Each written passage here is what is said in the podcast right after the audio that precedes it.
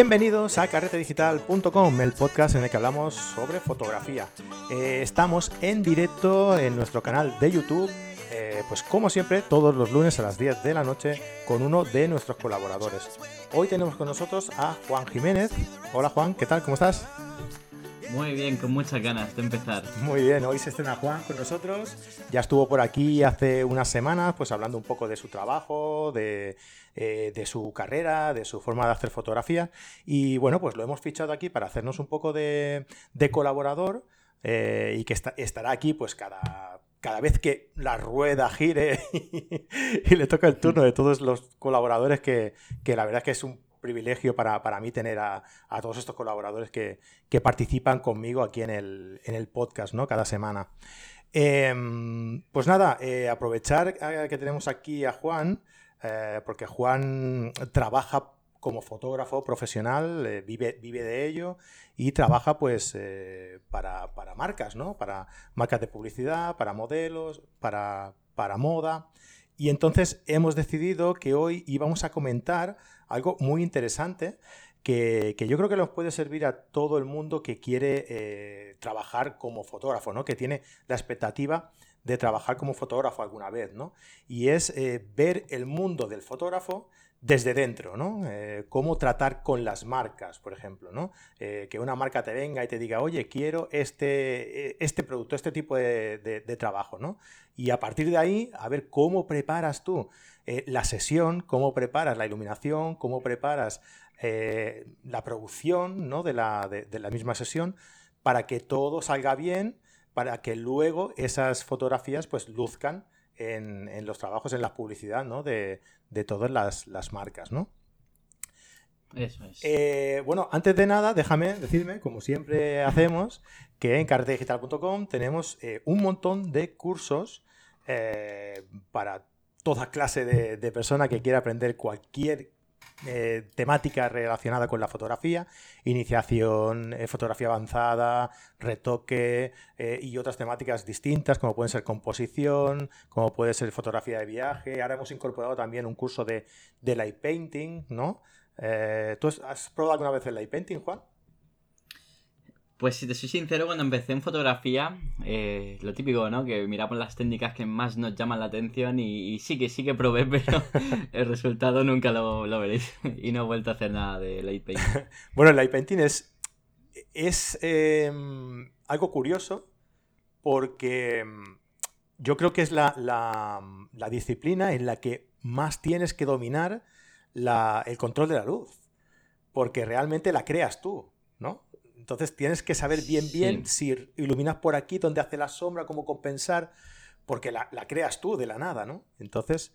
Eh, A mí me parece muy complicado, muy técnico, la verdad. Totalmente opuesto al tipo de luz o de foto que suelo hacer yo. Y sí que me gustaría aprender como curiosidad y me gustaría mezclar un poco lo que yo hago con light painting pero como te decía antes, tengo tantas cosas que hacer que ahora mismo que no, no es la prioridad. Bueno, si algún día te apetece, ya sabes, en carretedigital.com tenemos, tenemos el curso de painting y, y, te, lo puedes, te lo puedes mirar y, aprender. pues nada, eh, vamos ya con el, con el tema. Eh, estábamos hablando sobre eso, sobre cómo Juan eh, trata con las, con las marcas que lo contratan pues, para hacer eh, sus trabajos. ¿no? Eh, Juan, ¿cómo, para empezar, ¿cómo consigues, por ejemplo, la gente que, quiera empezar a trabajar pues, haciendo trabajos para, para marcas, trabajos de publicidad para marcas y demás? ¿Cómo logras que las marcas se, fijen en ti? ¿no? por ejemplo, tu primer trabajo a lo mejor, ¿no? O, o algo que sirva de ejemplo, ¿no? ¿Cómo hiciste tú para que unas determinadas marcas eh, se fijen y te pidan que les hagas tú su trabajo? Vale, esta pregunta suelen hacérmela bastante. Obviamente, cuando alguien quiere empezar en, un sector, eh, pues cómo meter ahí la, pata, ¿no? Cómo, cómo, poder empezar a picotear de esto. En mi caso, eh, os lo contaré, fue un poquito curioso. Y es que, a ver, yo vivo en Elche, en Alicante.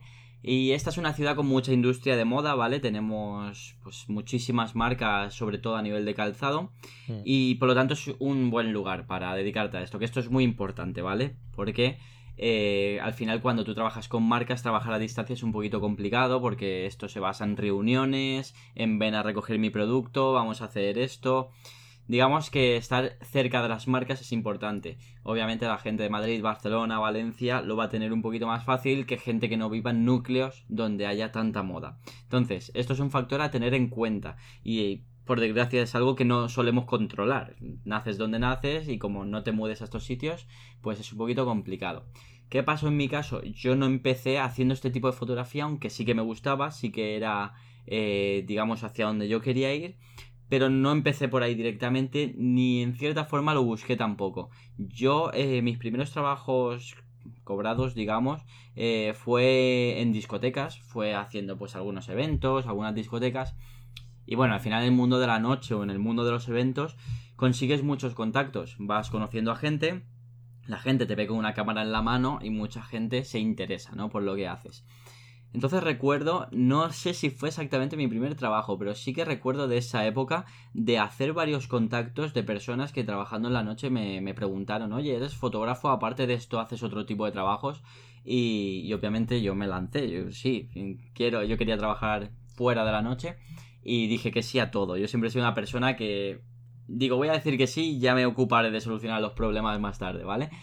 Entonces, eh, uno de los casos que recuerdo de, de, estas marcas fue un chico muy jovencito que su familia tenía una empresa familiar de calzado y él iba, digamos, como que a lanzar una marca dentro de esa empresa Mm, con sus zapatos, ¿no? Con sus diseños de zapatos y esto. Entonces, nada, me dijo, voy a lanzar zapatos y quiero fotos para vender estos zapatos. Y dije, uff, interesante. Bueno, diré que no tiene nada que ver lo que hice en aquella época con lo que hago a día de hoy, ¿vale? Pero sí que es verdad que esa responsabilidad o ese proyecto que te ponen en tus manos de tengo que vender esto, pues enseguida me saltó la alarma y dije, esto me gusta. Y, y nada, me dio los zapatos y recuerdo que, lo hicimos, creo que fue con la sobrina y la hermana del chico. Eh, fueron las modelos. Modelos improvisadas, ¿no? Un poco. Sí, y me dijo, no quiero gastarme dinero en nada, quiero hacerlas en el parque. Y nos fuimos a un parque que hay aquí en mi ciudad. Y, y las hice y la verdad es que fueron resultonas, ¿no? Para el nivel que yo tenía por entonces y para esto. Y se quedó contento. Entonces, cuando empecé a ver en sus redes sociales mis fotos, cuando vi que me agradecía el haber hecho esas fotos, eh, fue cuando yo me enganché a esto y dije, necesito hacer esto en mi día a día, me gusta esto para mi día a día. Y al final empiezas a hacer portfolio, básicamente. Has hecho para esta marca, al siguiente que te pregunta ya tienes que enseñarle. Ya no vas con las manos vacías, ya no es, no, no he hecho eso nunca, pero puedo intentarlo. Obviamente, pues a una marca no la vas a convencer así. No, la marca te va a decir, no, no me vale que lo intentes, yo quiero que me hagas un buen trabajo, ¿no? Sobre todo si te voy a pagar. Entonces, recuerdo esto, que fueron pues dos, tres marcas que, que conseguí de esta forma y a partir de ahí es una bola. Eh, lo bueno que tiene esto, que si trabajas con una marca y lo haces bien, hay más, hay más trabajo, ¿vale? Eh, enseguida van a empezar a conocerte. También tengo suerte que donde yo trabajo no hay tanta cantidad de, trabajo, de, de, fotógrafos como puede haber en Barcelona o Madrid. No hay esa competencia, aunque hay bastante, pero no hay esa gran competencia. Entonces, fue un cúmulo como entre suerte y a la vez el, lanzarme y decir voy a hacer un buen trabajo, sea como sea. Claro, eh, a mí me pasó un poco igual, eh, cambiando un poco de, de, dinámica ¿no? fotográfica, de, disciplina fotográfica. ¿no? yo salí a, quería dedicarme a la fotografía de, boda, ¿no? hasta, hasta acabar trabajando en, en ¿no? en una tienda. Eh, yo quería dedicarme a, fotografía social, ¿no? Y, una forma de conseguir trabajo fue un poco lo que tú comentas, ¿no? El hecho de, salir, de buscar trabajos, aunque sean eh, sin remunerar, ¿no? Eh, para hacerte un portfolio. Aparte de hacerte ese portfolio, que seguramente que a ti también te ha pasado, también vas creando un estilo propio. Porque cuando tú empiezas, pues empiezas imitando un poco el tipo de trabajo que ves por ahí, o, haciendo las fotos que, buenamente puedes, ¿no? Pero practicando, practicando, practicando, acabas encontrando tu propio estilo. ¿no? Y a la hora de, acabar con tu propio estilo, a la, hora de, adquirir tu propio estilo, las marcas se van fijando en ti y en ese estilo. ¿no? O sea, estás matando dos pájaros de un tiro. Estás consiguiendo un portfolio para que las marcas se fijen en ti y estás consiguiendo tu estilo, que ese estilo va a ser eh, denominador tuyo para que las marcas eh, sepan que son tus fotografías, ¿no? Sí, de, hecho, eh, te voy a comentar que creo que para mí ese es el fin real de todo esto y es que no te contraten para hacer algo que puede hacer todo el mundo, sino que te contraten para hacer algo porque te quieren a ti para ese trabajo. Que esto es algo que con los años ha ido pasando. Eh, tenemos que pensar que las marcas, ¿vale? Igual que los fotógrafos, si tú eres fotógrafo, acabas conociendo un montón de fotógrafos, entre marcas, eh, muchos dueños de marcas se conocen. Y a mí he tenido casos en los que he hecho un shooting para una marca y el dueño de otra las ha visto y eran amigos. Entonces, ¿quién te ha hecho estas fotos que me gustan mucho cómo han quedado? Me las ha hecho este chico. Vale, voy a llamarlo yo, pásame su contacto que lo llamo. Y al final es una cadena y digamos que, que es lo que he dicho antes, ¿no? Que, que se va haciendo como una bola y es muy importante lo del estilo, porque al final, por ejemplo, fotografía de producto. Eh, una cosa es que tú hagas fotografía creativa o de bodegón, que sí que puedes tener tu estilo, pero al final fotografía de producto sobre un fondo blanco, un fondo gris, va a ser la misma que haga yo que la que haga otro, ¿vale? Es técnica. Entonces sí, yo eh, de trabajo de producto tengo muchísimo, pero no me siento orgulloso de él. Yo me siento orgulloso cuando a mí me llaman para un shooting, para una campaña y me dicen, es que queremos tus fotos. Y es lo que tú dices, te van a buscar por tu estilo. Y es muy importante crear ese estilo lo, antes posible. Claro, porque pasas de ser el que hace esas fotos, o sea, pasas de ser eh, el que tiene la cámara, el que tiene una cámara de fotos, al tío que hace esas fotos. que es muy distinto. Eso es. Entonces, si podemos ganar dinero, ganarnos la vida con trabajos donde se nos busque por lo que realmente somos capaces de hacer, yo creo que es el, fin ¿no? de todo esto, el, el sentirte realmente realizado y conseguir la meta. Entonces, esto sí que es verdad que cuesta mucho, ¿vale? O sea, hay gente que me dice, Juan, acabo de comprarme la cámara y en un año quiero estar haciendo lo que haces tú. Yo llevo 10 para llegar aquí. 10 y no me veo en el sitio donde me quiero ver realmente. Obviamente cuando consigues metas pues cada vez quieres un poquito más. Y yo no he trabajado para marcas súper, súper grandes. Yo he trabajado para marcas a muy buen nivel, pero todavía no he trabajado para esas marcas de mis sueños. Y sé que para llegar ahí me queda todavía muchísimo. De hecho, a lo mejor lo hago con 50 años, cuando lleve 40 la fotografía, no lo sé. Pero eh, no hay que tener prisa en esto, pero no parar. No parar. La bola, si tú te paras, se detiene. Tiene que ser, como he dicho antes, te dan un trabajo, siempre dentro de unas condiciones, obviamente, pero acepta y ya solucionarás los problemas. Porque muchas veces a mí me ha pasado también que me han propuesto un trabajo y me han temblado las piernas. He dicho, uff, uff, Juan, vas a meterte ahí, vas a ser capaz y obviamente valoras si te piden algo extremo, no, no lo aceptes si no lo vas a poder hacer, pero siempre he, tirado para adelante. Y como he sido capaz de ir resolviendo problemas, esto también las marcas lo valoran mucho y para nuevas marcas, pues cuando viene un nuevo dueño, te dice, ¿fuiste capaz de hacer esto? Venga, pues vamos a por el siguiente reto. Entonces, siempre con la mentalidad de seguir hacia adelante. Claro, porque nos hacemos la idea también cuando hablamos de, de marcas pensamos a lo mejor un poco en, marcas tipo el corte inglés, a lo mejor, ¿no? Por decir algo, ¿no? marcas grandes y tal. Pero realmente eh, quien mueve la economía, quien mueve eh, todo el mercado, son las pequeñas empresas. Y a las pequeñas empresas también se puede hacer un trabajo, un buen trabajo. Y si a las pequeñas empresas tú le haces un buen trabajo, tiene mucho más mérito. Porque a lo mejor una empresa grande te puede dejar más medios y, puede ser un trabajo a lo mejor más fácil, aunque más exigente, también es verdad, pero seguramente mm. más fácil. Y una eh, empresa pequeña te puede dejar trabajar más libremente, eh, a lo mejor son menos exigentes, pero también te dejan más libertad a la hora de ser más creativo, ¿no? Entonces eso puede ser un buen punto de salida para, lo que hablábamos antes, ¿no? Para, para forjar tu estilo y para, y para adquirir tu experiencia, ¿no? Sí, esto que comentas además es súper importante. Ahora os contaré algo. Dime lo que me ibas a decir, pero a partir de lo que has dicho voy a, voy a comentar algo. Dale, dale, no te cortes. Comenta, comenta. Vale, vale, me, me lanzo. Sí, lo que decías, ¿no? Que a lo mejor trabajar por una marca grande es más fácil o más... te lo facilitan más que para trabajar para una pequeña. Quería comentar que cuando tú mm, accedes a hacer una campaña, por ejemplo, eh, cuando una marca ya tiene pues un recorrido o una marca tiene detrás una agencia de publicidad o ya saben lo que hacen, pues sí que tienes un briefing, lo tienes todo muy cerrado, eh, te exigen unos estándares de calidad, eh, tienes muchas exigencias detrás, ¿vale? Y la gota de sudor es más gorda. Cuando trabajas para marcas pequeñas, eh, muchas veces, muchas veces, por no decir la, la mayoría, te dicen, mira, tengo este producto, toma, haz con ello algo que venda. Y claro, te quedas con una caja de producto y dices, bueno, a ver. Entonces, la responsabilidad, y no sé si es más incluso porque te lo han confiado todo a ti. ¿Vale? Es como. Yo sé que tú eres. Ya asumen que tú eres capaz de sacar eso adelante. Entonces, claro, pues tienes ahí la responsabilidad de decir, venga, tengo esto en la mano, a ver qué hago con ello. Y por suerte, esos son los trabajos donde tú realmente, pues, creas tu estilo, como tú estabas diciendo, ¿no? Que a veces aciertas, a veces no, yo a veces no he acertado, todo hay que decirlo, pero sí que es verdad que esa libertad hay que agradecerla muchísimo. Y por suerte entrarles a esas marcas es más sencillo, obviamente, que entrarle a una marca grande. Entonces, para la gente que empiece, si tiene la oportunidad esta de, toma, te doy mi producto, haz con ello que venda, haz con ello algo, aprovechadlo a muerte. Aprovechad esa oportunidad. Pues sí.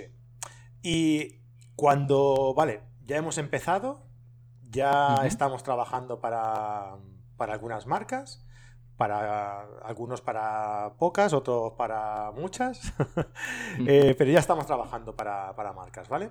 Entonces, lo primero que te suelen pedir las marcas, eh, ¿qué es? ¿Cómo, empiezas a, trabajar con ellas? Em, ¿Cómo empiezas a preparar un trabajo para ellas, me refiero? Vale. La primera frase que suele haber cuando trabajas con una marca es tengo este producto y quiero vender millones, ¿vale? Siempre te, entran así, o sea, tienes que vender mi producto y, quiero ganar millones de euros al año, ¿vale? Todo esto muy bonito. Entonces, eh, claro, es lo que te comentaba. Eh, para trabajar con marcas pueden suceder estos dos casos que te digo, ¿no? Eh, hay marcas que directamente te llaman, te pasan un briefing y te dicen, quiero esto tú lo tienes toda la sesión en papel, ¿vale? Y, te lo ponen más fácil en ese sentido porque tú ya estás viendo la sesión final, tú ya sabes lo que el cliente quiere, lo tiene muy claro, tiene claro cómo quiere vender su producto, tiene claro qué producto tiene, eh, eh, sabe qué tipo de modelo quiere, qué lugares quiere, ok. Eh, otra forma de trabajar que es la mayoría de veces, en mi caso por lo menos, es lo que te he dicho. Aquí está mi producto, ¿qué podemos hacer con esto? Entonces, si nos centramos en este tipo de, sesiones, eh, me suelo reunir con la marca y, hablamos un poquito de todo esto. Eh, yo les hago como una pequeña entrevista a la marca, ¿no? De qué tipo de producto tienen, cómo ven su producto, dónde quieren llegar con su producto. Eh, claro, yo tengo que tener un poco de feedback de la marca. Saber, ellos, mejor que la marca, no, nadie me va a explicar cómo son esos zapatos, por ejemplo. Eh, a lo mejor me dicen, pues estos zapatos representan el Mediterráneo, representan el estilo isleño, eh, es para chicas de entre 15 y 25 años.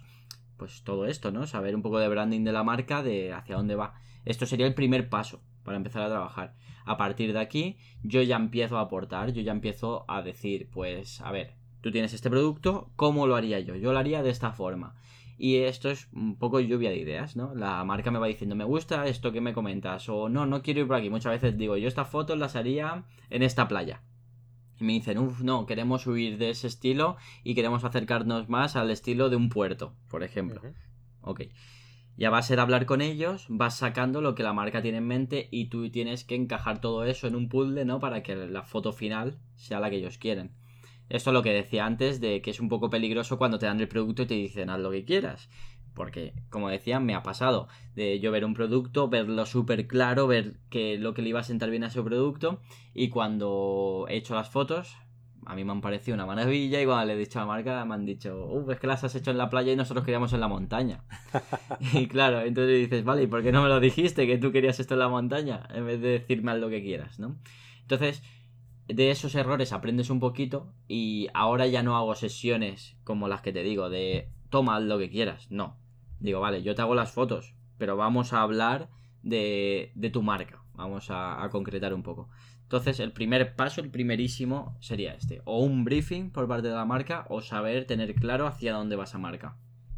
Claro, pues a mí también me ha pasado alguna vez tener que hacer alguna sesión en un sitio, eh, hacer las fotografías y, a la hora de entregarlas decirte que si podemos quitar los árboles que hay en ese lugar, porque esos árboles son muy representativos de esa zona y el tipo de trabajo que se quiere eh, conseguir, que se quiere...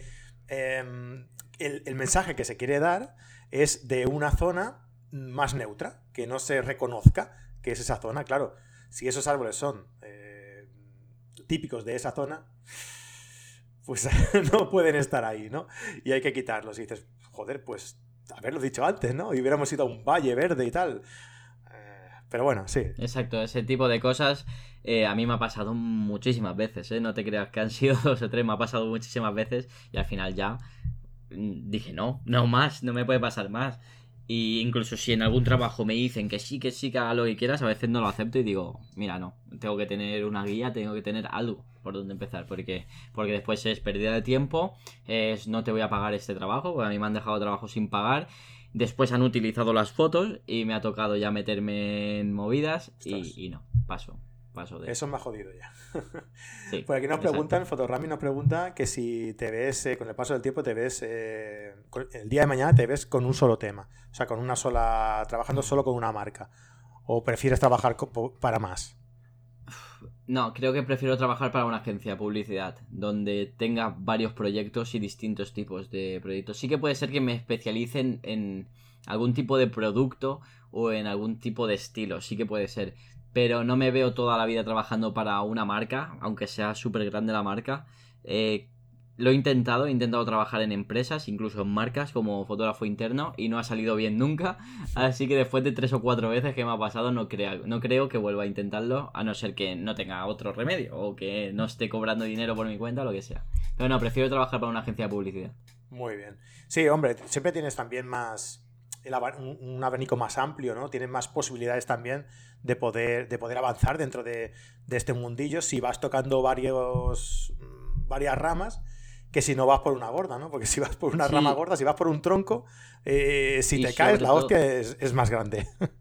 E, exacto, o sea, que lo puedes perder todo de, de golpes si estás solo en un sitio. Y aparte que ah, para mí lo bonito de este oficio es lo interesante del día a día. Los proyectos del día a día, los retos y al final trabajar una marca sé lo que es y, se convierte en rutina. Se convierte en rutina porque tú ya ese producto es siempre el mismo, sabes cómo tratarlo, etcétera, ¿no?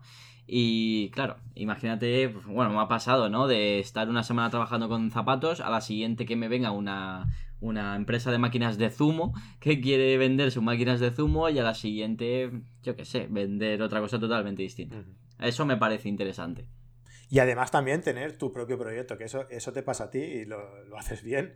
Que además de trabajar para marcas y demás, tienes tu canal en YouTube y, haces los vídeos que tú quieres hacer, ¿no? Y eso es muy importante. Porque es, como una compensación, es como un equilibrio, ¿no? Haces fotografías que te gustan, pero que en cierta manera, entre comillas, estás obligado a hacerlo para, para vivir, ¿no? Y luego tienes tu propio canal en el que haces el contenido que tú quieres, ¿no? Que es para ti como, quien dice. Sí, claro, esto es lo que te decía antes, que para mí nosotros también somos productos. O sea, yo soy, yo hago branding de mi marca, yo soy una marca y yo quiero vender mi marca también. Por lo tanto, creo que es súper importante para avanzar trabajar a la vez en tu marca como realizar eh, todo el trabajo que tengas que realizar pues con otras marcas o con lo que te dediques. ¿Por qué? Porque al final si no haces eso te vas a convertir en el fotógrafo técnico que te, que te decía antes que sí, haces foto de producto, pero eres el fotógrafo de tal empresa y ya está. O eres un fotógrafo que, que sabe A, B y C. Si no trabajas tu marca, tú nunca vas a vender más allá de de esa técnica, ¿no? Entonces, para mí es súper importante. He tenido bajones, he tenido épocas que se me ha hecho imposible llevarlo todo a la vez, pero siempre he priorizado el trabajar con mi marca personal y que Juan Jiménez se vea en muchos sitios y gracias a esto he conseguido estar donde estoy. Si no, seguiría en la primera o segunda empresa que estuve como fotógrafo, que yo estaba muy cómodo, tenía mi nómina, pero eh, a los dos meses estaba amargado de ir a trabajar. Y estaba, y eso que estaba todo el día haciendo fotos, pero estaba amargado y no quería más. Entonces yo dije, ¿cómo salgo de esto? Tengo que vender un producto y ese producto soy yo. O sea que súper importante, súper, súper importante. Muy bien. Vale, pues ya tenemos nuestra, nuestra marca, ya sabemos cómo trabajar con ella, ya sabemos cómo vender nuestro, nuestra propia, nuestro propio nombre. Vale, ¿cómo preparamos una, una sesión, ¿no? ¿Cómo producimos un trabajo a, a una marca? Vale. Pues a ver, con el tiempo te das cuenta de cuánta gente hace falta para llevar a cabo este tipo de trabajos, porque claro, al principio empiezas tú, tu mochila y tu cámara, vais a los sitios y empezáis a disparar, ¿no? Pero la cosa se va complicando. Llega un punto en el que pues entra en juego muchísimas personas, el maquillaje, peluquería, estilista, el que te ayuda a iluminar, el que viene a, yo qué sé, con el atrecho, producción, etcétera, etcétera, ¿no? Entonces, lo primero que hay que tener en cuenta es eh, presupuesto y equipo humano que vamos a necesitar para eso. ¿Ok? Eh, muchas veces yo digo, me dicen un trabajo, digo, vale, perfecto, pues vamos a coger al estilista, al maquillador, vamos a coger a una persona que venga a mí de asistente y vamos a coger tres modelos. Me dice, vale, pero tenemos 300 euros de presupuesto. me dice, vale, empezamos bien, ¿vale? Entonces, muy importante saber con qué contamos para saber a dónde podemos llegar. Esto es muy típico que una marca eh, te dé de referente una campaña de Chanel y te diga, quiero esto. Digo, vale, yo creo que soy capaz de hacerte esa foto. Pero esa foto les ha costado 30.000 euros hacerla, básicamente. Por el sitio, por el modelo, por tal. Les ha costado esto. Eh, sí, pero es que tenemos 1.000 euros. Digo, vale, pues yo con mil euros voy a intentar acercarme todo lo que pueda a eso. Pero te digo ya que no va a ser eso. Que eso también se lo dejo claro a las marcas, ¿vale? Que sean realistas en lo que van a, conseguir con ese dinero.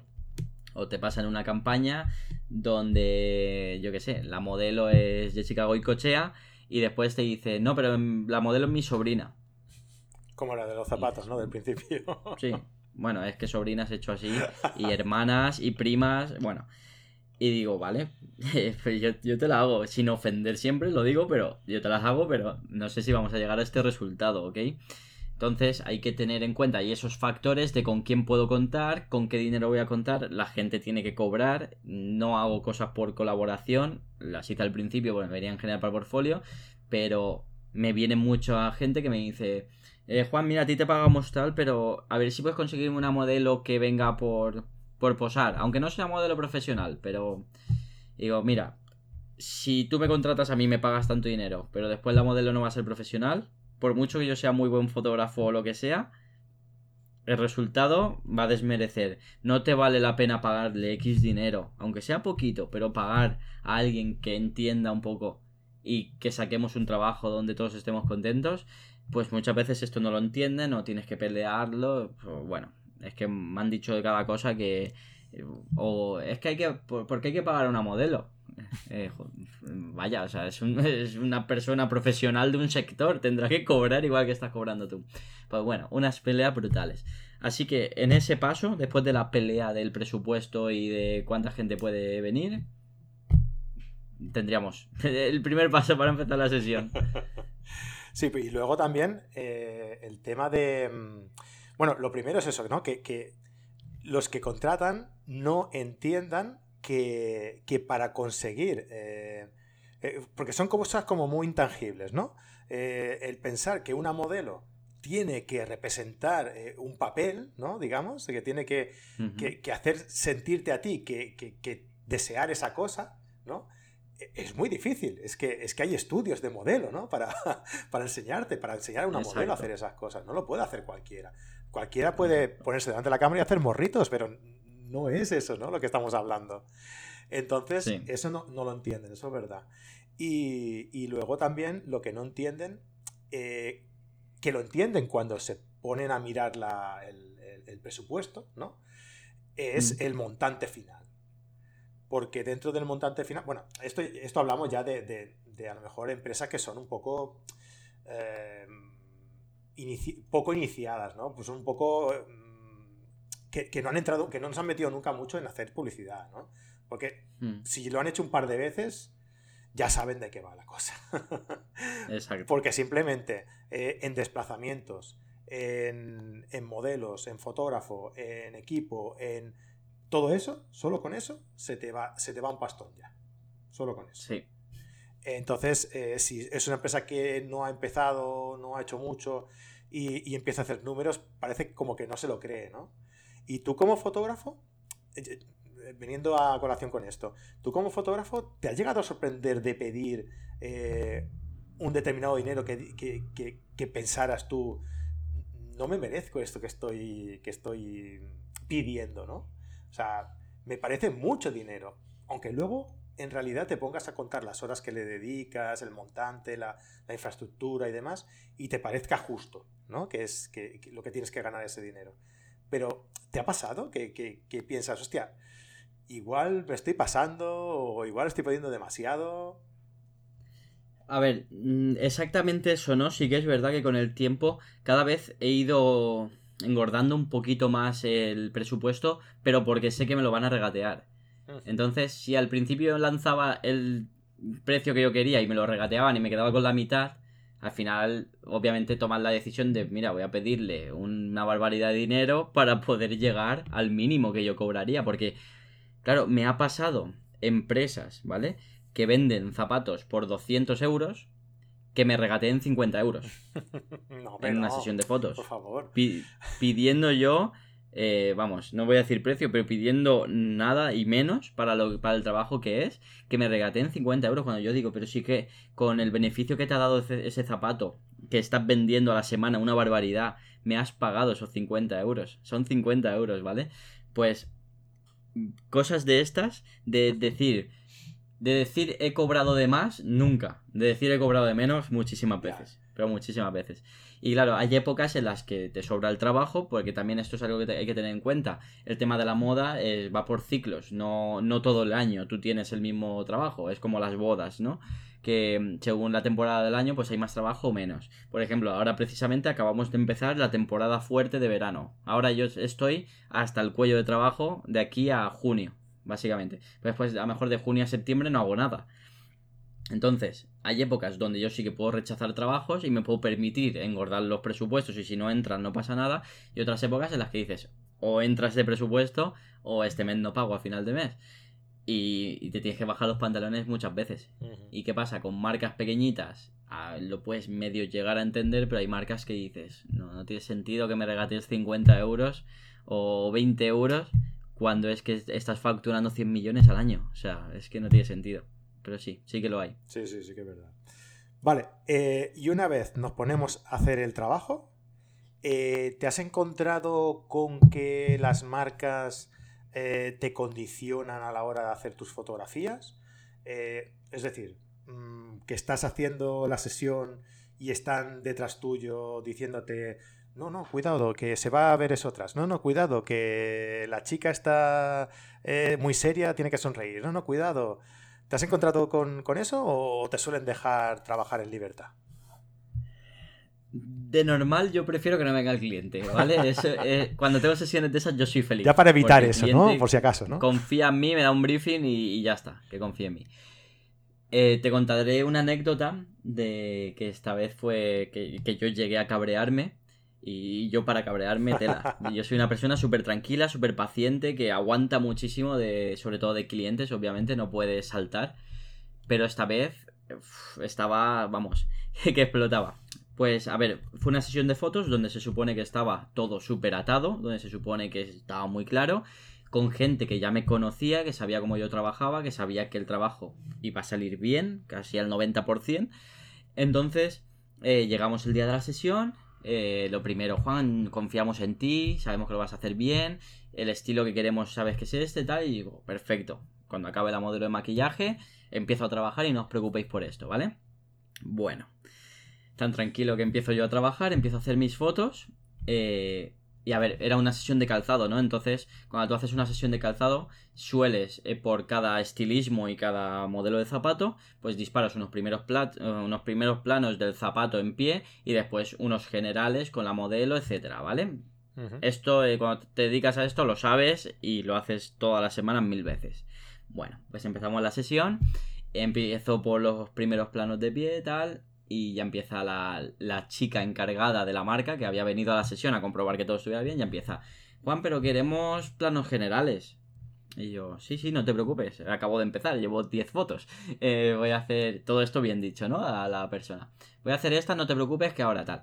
Yo en cámara todo el rato enseñándole la foto, mira, esto está saliendo así. Bueno, pues me lo repitió como tres veces para empezar.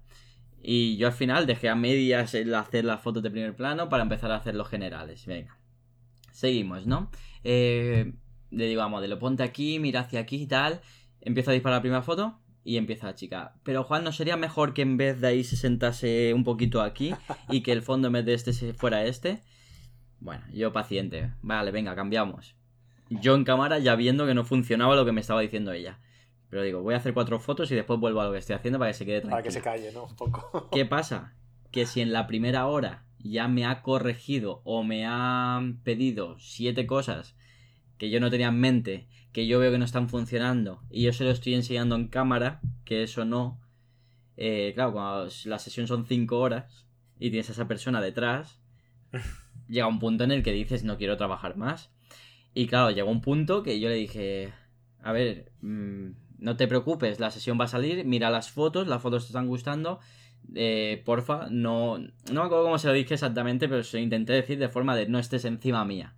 ¿Vale? Déjame trabajar porque voy a ir mucho más rápido de lo que estoy yendo y el trabajo yo creo que va a salir mejor. Bueno, pues creo que lo medio entendió y, y solo me soltó un par de cosas más después, pero, pero que llegué a un punto de saturación de decir, a ver, es que no me estás dejando trabajar. Y si a mí me has contratado y me has dicho que confías en mí, déjame trabajar porque va a salir de trabajo. Una cosa es que tú, por ejemplo, muchas veces pasa que tú me traes X cantidad de dinero, o sea, dinero de producto, perdona, y me dices, estos dos productos son el top. Quiero que estos dos productos les dediques el 50% de la sesión y el resto lo que sobre. Vale, eso me lo tienes que decir. Y que me hagas hincapié en que este producto lo quieres de tal forma. Yo todas esas cosas las entiendo. Pero sí que es verdad que hay sesiones donde está el cliente y donde el cliente quiere dirigir más de donde entiende y, puede llegar a arruinar la sesión. O puede llegar que la, a que la sesión no avance al ritmo que tiene que avanzar y que no se acabe la sesión bien. Entonces, con buena cara siempre y lo mejor que puedas, hay que hacer entender a la marca que no puede ser así. Pero sí, sí que he tenido casos. Sí, te he contado uno, pero he tenido varios de donde yo he dicho, basta, no más. es, lógico que si alguien te contrata por el tipo de trabajo, eh, lo que hablábamos antes, ¿no? De, lo del estilo.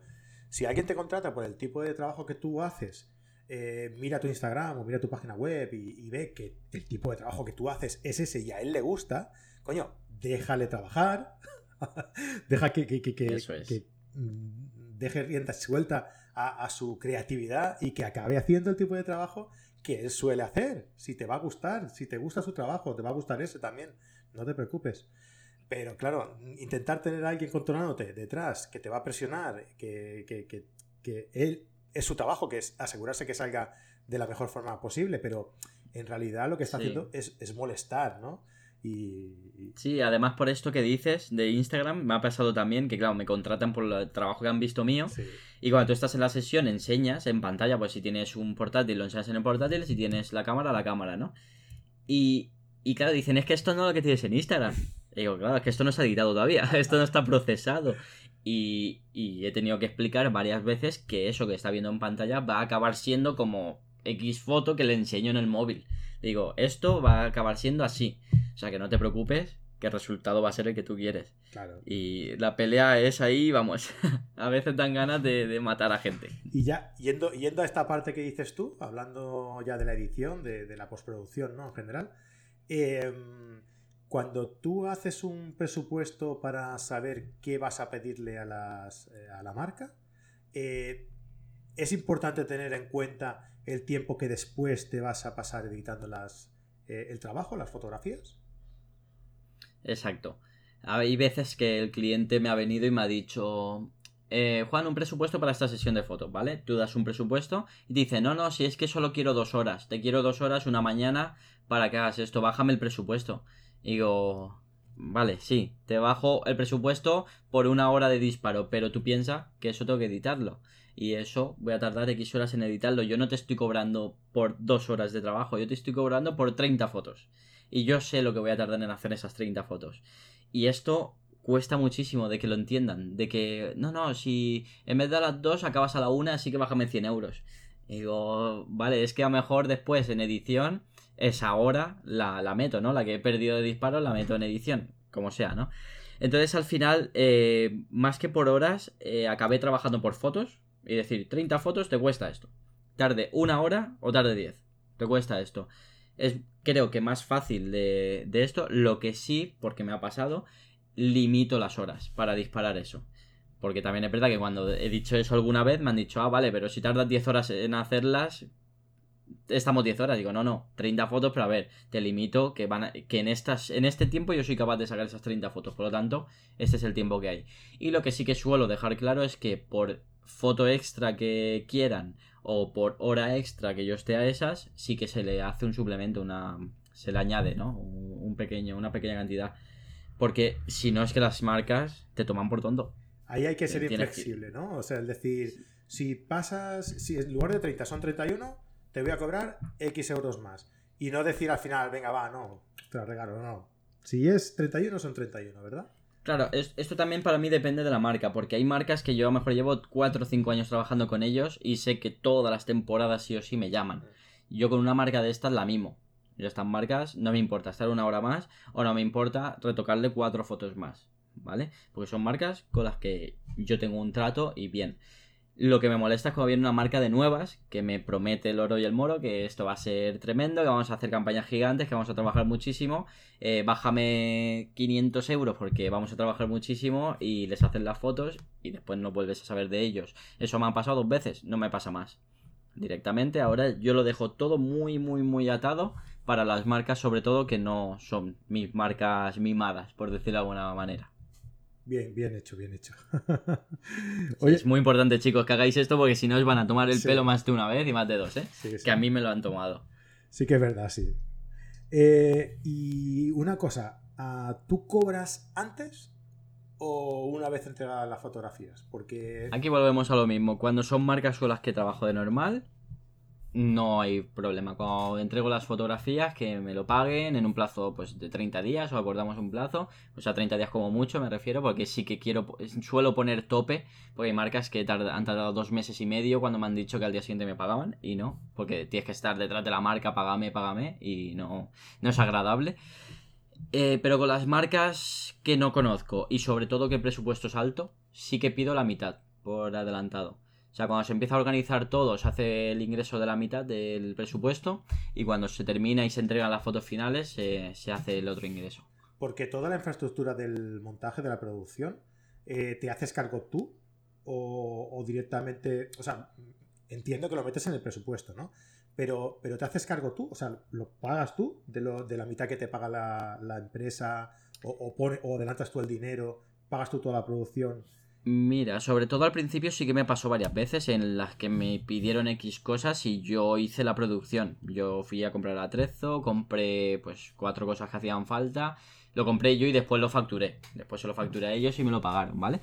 Pero mm, no me gustaba esa forma de trabajar básicamente porque yo no soy estilista, yo no soy eh, director de arte hay cosas que yo no controlo. Yo quiero ser fotógrafo, yo quiero dedicarme a la parte fotográfica, ¿vale? Sí que dirijo a todo el equipo, pero quiero dedicarme a la foto. Entonces, desde. Porque, gracias a Dios, desde hace, yo qué sé, te diré dos, tres años, como trabajo sobre todo con agencias de publicidad o con marcas que sí que tienen dentro un equipo creativo, se suelen encargar ellos de todo esto. Entonces, yo ya hace mucho tiempo que no me encargo de atrezo, de comprar cosas de la producción, etcétera. Sí que es verdad que eh, bueno, muchas veces, por ejemplo, pues si tienes que ir a un sitio y aparcar en un parking, después ese ticket lo pasas y te lo pagan, ¿vale? Pero esto es un gasto de producción que, sí que pagas tú antes y no, no hay problema, o comidas o cosas así. Pero a nivel de producción de atrezo y tal, no, no. A las marcas les dejo claro que no trabajo de esa forma. Muy bien. Nos dicen por aquí que qué grandes sois. Andrés sí. nos dice que qué grandes sois. Bueno, no sé cómo tomármelo, ¿eh? Si es por edad o por estatura o, estamos jóvenes y guapos. vale, y una pregunta muy importante, Juan. ¿Cuánto cobras tú por una sesión? esto, esto no tiene respuesta realmente. Esto es... No porque no quiera decirlo, sino porque directamente cada trabajo es un mundo. Y puedes cobrar desde 20 euros hasta 2.000, ¿vale? No, no tiene. Lo sé, lo Por sé. te- desgracia- Te, lo he metido, te lo he metido porque como lo hemos estado hablando antes de entrar. Sí, sí, ya, ya sé. No, pero es bueno que preguntes esto, porque me lo preguntan muchísimo, ¿no? La gente, ¿cuánto cobras? ¿Cuánto se cobra por una sesión de fotos? Es imposible decir un precio que sea para todas, no existe, ¿no? Esto va a depender de lo que hemos dicho antes, de la producción de cada, de cada sesión de fotos.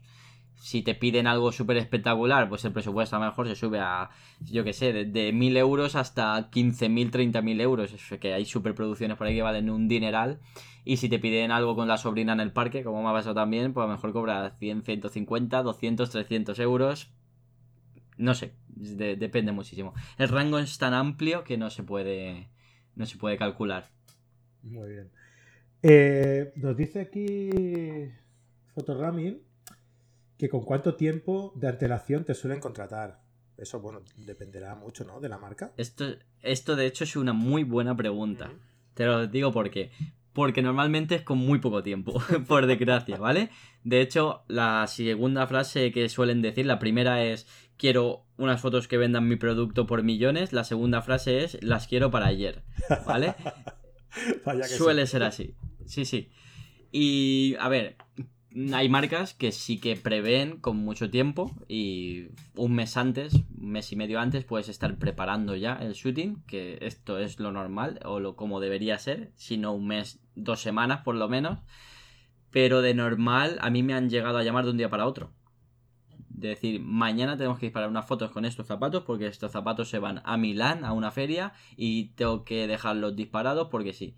Y tú, a las 9 de la noche, buscarte una modelo, buscarte una maquilladora y en la mañana siguiente estar disparando fotos. Esto me ha pasado varias veces, ¿vale? Por suerte tengo una buena agenda en el móvil y he conseguido sacarlo adelante. No es tampoco lo normal, ¿vale? Lo normal es una o dos semanas de antelación, pero sí que me ha pasado de días de antelación. Las producciones buenas, eh, de hecho yo tengo a la semana que viene un shooting, que el briefing me lo pasaron hace un mes. Y durante este mes hemos ido trabajando todo. Eso es lo normal o lo que debería ser, lo bueno. Lo idóneo, ¿no? Sí, para poder hacerlo todo bien. También hay veces problemas de última hora. De organizas algo con mucho tiempo y a última hora el modelo, yo qué sé, ha pasado algo o se ha puesto muy malo. Bueno, pero bueno, esto ya son otras cosas que tienes que ir resolviendo sobre la marcha. ¿Te ha pasado alguna vez que el modelo te, te falla a última hora y tengas que, que improvisar con la sobrina de alguno? Me ha pasado de tener que hacer las fotos con el dueño de la marca. Con el dueño de la marca. Sí, Qué bueno. era un chaval joven, por suerte, y guapete. Así como nosotros, ¿no? Básicamente. Y cuando eso, pues iba a ser la sesión de fotos y las fotos habían que hacerlas sí o sí. Y nada, y el modelo falló. Y entonces fue como ponte ahí y haz lo que puedas. y las hice, las hice. Y no quedaron mal, de hecho. Muy bien.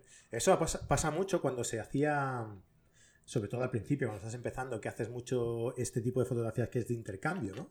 Mm, Y, y sí que pasa mucho que, que te encuentras que el día que vas a realizar la, la sesión con una modelo de intercambio y eso, que falla. Entonces te quedas, hostia, ¿y ahora qué? Sí, de esas he vivido bastante, la verdad. Pero bueno, al final eso es. eh, vaya, pero si no es para una marca, da igual. A ver, no lo haces y ya está. Te quedas ahí con el diente de no poder haberlo hecho, pero, pero ya está. El problema es cuando es una marca, Claro. es, es una movida y muchas veces la responsabilidad te la dan a ti. O sea, de que eso haya pasado. De hecho, una vez nos pasó que una modelo, el día de antes de la sesión, nos dice: No, es que tengo exámenes de la universidad y no voy a poder ir y la habíamos contratado hace tres semanas. Y decimos, ya, pero no puedes dejarnos tirados. De hecho, una, una sesión que era con producción.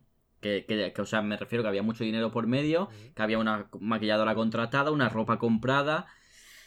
Una movida. Y, y al final, al final conseguí yo, éramos una agencia y conseguí yo una chica que de hecho trabajaba ese día y pidió el cambio a una compañera de turno para poder venir ella a hacer la foto porque es muy amiga mía y me hizo el favor. Pues le dije, necesito, necesito que me saques de esta.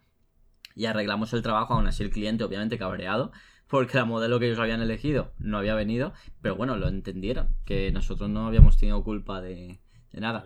Obviamente también con esa modelo no hemos vuelto a contar. O sea, Obviamente. Una persona que te hace eso, Lógicamente. ya. Y en ese caso, de hecho, fue con una agencia de modelos que la agencia de modelos no la contrató, eh, la echaron de la agencia de modelos y a nosotros nos, digamos que nos regalaron, entre comillas, una modelo para otro shooting que teníamos. No nos lo cobraron, se hicieron cargo. O sea, suerte que al menos nos hicieron esto. Pero sí, sí, o sea, los sudores fríos esa noche yo los pasé. Ya ves. No, pues está muy bien la respuesta de la agencia, hombre. Sí, por esa parte se portaron. Mm. Pues muy bien, Juan. No sé, creo que más o menos le hemos dado un buen repaso, ¿no? Al, tema de tratar con marcas. ¿Se te ha quedado algo ahí por, el, por decir, por comentar? Mm, nada, básicamente esto, que mucha paciencia con las marcas, no es tan fácil como parece, cuesta llegar a marcas, cuesta sobre todo porque somos muchos y hay mucha gente peleando por esto, pero que marcas hay muchísimas y que se puede llegar a ellas. Después os encontraréis con marcas que sea un gustazo trabajar, con otras que de miedo, básicamente. Eh, llegará un punto, si, si lo trabajáis, que, que, tendréis tantas marcas que podréis elegir y podréis decir a clientes adiós.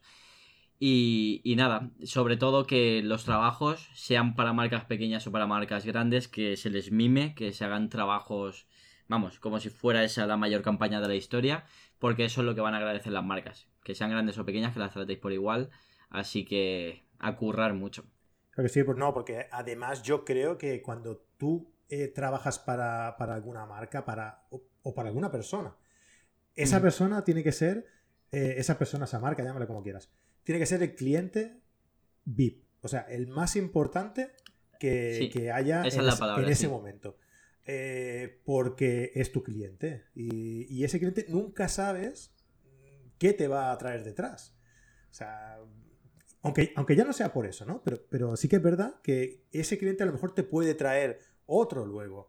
Y ese otro luego te puede traer otro, ¿no? Que, puede ser que seguramente lo acaben haciendo, porque es lo normal, ¿eh? Mm. Que un cliente te lleve a otro y si tú has mimado cada trabajo, eso es una bola, como he dicho antes, y te van a llover las ofertas, te va a llover el trabajo, si lo haces bien desde el día uno. Ahí está. No, porque, y además, la. No sé si a lo mejor en marcas no creo que pase tanto, pero trabajando en social eh, es muy gratificante que, un par de novios te vengan y no te dejen salir de su casa porque les ha encantado tanto el trabajo que, no paren de decírtelo y, vayas tú hacia la puerta, vale, pero sí, que me tengo que ir. Pero, ¿sabes? Sí, sí, no te creas que sí que pasa, ¿eh? Sí, que pasa con marcas. Sí, también. Eh, sobre todo con las marcas pequeñas, cuando, por ejemplo, están empezando o se están haciendo su primera página web o sus redes sociales, cuando empiezan y ven cómo ha quedado el trabajo y ven que su web, siendo una web pequeñita, eh, tiene la misma imagen que Berska o Zara, ¿sabes? Que dicen, es que estas fotos podrían ser las de Inditex te lo agradecen muchísimo, ¿eh? Te dicen, a mí me han llegado a dar regalos y decirme, Juan, me encanta lo que has hecho, quiero que estés ya pensando en la siguiente sesión. Entonces es muy, muy gratificante cuando te encuentras con gente así que valora mucho tu trabajo. Exacto, que ya ni mirar más allá ni mirar más acá, o sea, simplemente con ese gesto... Mm. Joder, hostia, porque no comemos con eso, que si no estaremos, estaríamos bien alimentados con eso. no nos haría falta nada más. Muy bien. Oye, Juan, eh, muchísimas gracias, tío, por, haber estado aquí este, este ratito con nosotros. Me parece muy interesante todo este que ha salido un poco improvisado porque no sabíamos bien bien si hablar de iluminación o qué. Pero oye, eh, me parece que ha quedado un programa muy, muy completito, muy interesante, muy interesante, de cosas que igual no se suelen tampoco hablar hablar mucho, ¿no? Que igual son ahí un poquito tabú, eh, según qué situaciones. cuesta mucho encontrar sitios que hablen de esto desde dentro. Es lo que decíamos antes de iluminación. Tenemos mucho abanico. Sin embargo, de otro tipo de cosas, pues cuesta un poquito más. Exacto, pues, oye, pues eso, que muchas gracias por estar aquí. Que Andrés Reflex nos dice que lo de lo de qué grande nos lo decía porque nos sigue hace tiempo y que, y que le mola mucho vernos juntos a los dos. O sea que. Pues nada, tendremos que juntarnos más. Exacto. Yo ya te lo he dicho, cuando vengas por Barcelona, te quiero ver, te quiero ver, ¿eh? Eso cuenta con ello. muy bien, Juan. Oye, muchísimas gracias. Un abrazo muy grande, tío. A vosotros. Hasta la próxima. Y nada, a todos los que habéis estado aquí en directo, que muchísimas gracias por estar este ratito con nosotros. Espero que os haya sido eh, de gran ayuda, que los consejos que nos ha dado eh, Juan os sirva de, bastante a la hora de empezar a trabajar pues con marcas o con marcas o con personas. Es igual, al final todo más o menos eh, lo tenemos que, que, tratar de la misma forma, ¿no? Y nada, pues que nos vemos la semana que viene en otro nuevo directo con otro nuevo colaborador. Y hasta entonces, Adeu, beautiful. You gotta get